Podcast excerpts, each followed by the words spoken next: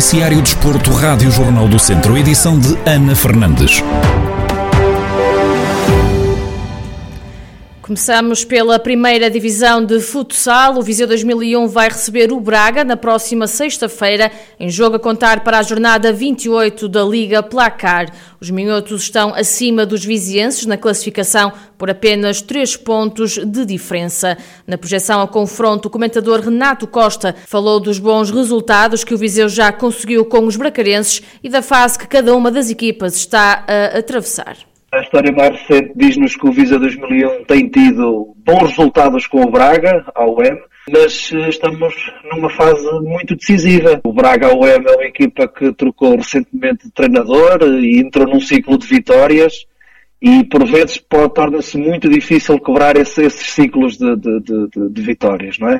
Uh, apesar desse, desse constrangimento e, e, e apesar do Visa 2001 não estar num ciclo de vitórias, acredito que o facto de ter este balão de oxigênio, que é o retorno de alguns atletas que têm muita importância para, para a segurança e para a estrutura da equipa, que possam efetivamente resultar num bom, num bom resultado. Renato Costa realçou que o Viseu 2001 merece terminar esta temporada no play-off, depois do trabalho desenvolvido ao longo da época e os jogos mais importantes, efetivamente, podem não ser estes jogos que passaram da taça da Liga, são os jogos que faltam no campeonato.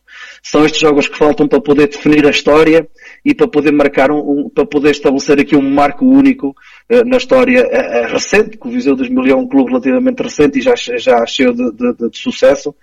E, e, se conseguir este play-off, além do sucesso que já teve esta época, que é ter garantido a manutenção, acho que há aqui um prémio extra que a estrutura do Viseu 2001 merece que é o, o facto de conseguir uh, manter-se, uh, conseguir ficar no, no playoff nos oito primeiros lugares. Isso seria sem dúvida fantástico e altamente meritório por todo o trabalho que foi feito. O Viseu 2001 vai receber o Braga amanhã às seis e meia da tarde no pavilhão Cidade de Viseu.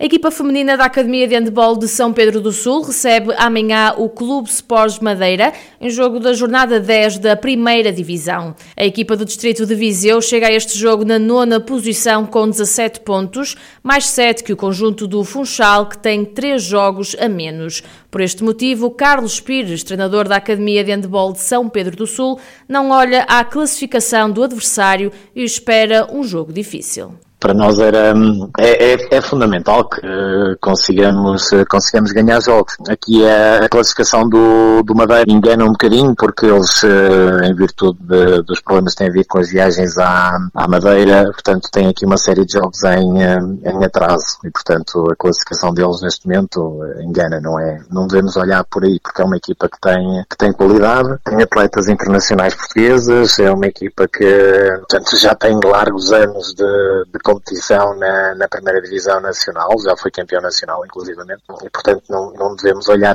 olhar por aí. Agora, daquilo que nós temos visto, eh, nós temos condições para, para competir e para, e para lutar pela vitória, pela vitória, ainda para mais sendo, sendo em nossa casa e portanto queremos que, queremos, queremos trazer esses pontos para, para a nossa classificação, precisamos deles. A Academia de Handball de São Pedro do Sul tem jornada dupla, uma vez que no sábado volta a jogar com o Madeira Sade, que é sétimo classificado com 21 pontos e 3 jogos a menos. Carlos Pires salienta a qualidade deste adversário, mas assume que tem possibilidade de conquistar a vitória. É um conjunto que, que nos últimos anos também uh, tem sido tem sido campeão nacional e tem andado sempre nas lutas, uh, segundo, terceiro, primeiro, portanto tem sido sempre o historial da SAD desde que foi desde que foi criado. E portanto será necessariamente um jogo complicado para nós, mas em que mais uma vez, tal como contra como os jogos que fizemos contra os outros candidatos ao título, a, a Lavário, Benfica, uh, portanto temos as nossas possibilidades de disputar o jogo e de, e de lutar pela vitória final. Um, terá que haver aqui uma vez que jogamos na, na sexta-feira às 5 da tarde e depois jogamos sábado ao meio-dia, uh, pronto, os nossos recursos em termos de extensão do, do grupo não são bem os mesmos que, que, o, nosso, que o nosso opositor, mas, uh, mas pronto, teremos que fazer a gestão mais inteligente possível para, para tentar encontrar soluções para chegar bem no sábado ao jogo. Na sexta-feira, a Academia de Handebol de São Pedro Sul mede forças com o Clube Sports Madeira pelas seis e meia da tarde. Já no sábado, jogam também em casa com o Madeira SAD às duas e meia da tarde. Vila Nova de Paiva vai receber a última etapa do Campeonato Nacional de Trail Ultra Endurance. Esta vai ser a prova que vai coroar os campeões nacionais na modalidade mais longa de trail running, que tem uma distância de 100 km. Pedro Souza, presidente dos Runners do Demo, entidade organizadora do Demo Trail, fala sobre a prova que se vai realizar nos dias 15 e 16 de maio. Eu acho que, no fundo, é o reconhecimento por parte da, das entidades nacionais que, que, que, gerem o trail nacional, que neste caso a Federação Portuguesa de Atletismo, e depois principalmente o, o ATRP, a Associação Nacional de Trail, que viu em nós o reconhecimento de, necessário para podermos organizar uma prova com esta envergadura. Só por si é uma prova aliciante, é uma prova mais dura, a distância só por si diz tudo, não é? São 100 km de distância distância. A prova dos 100 km arranca às 0 horas de 15 de maio e a chegada do primeiro atleta está prevista a acontecer passadas 10 horas do arranque. A largada será no centro da vila, aqui em Vila Nova de Paiva.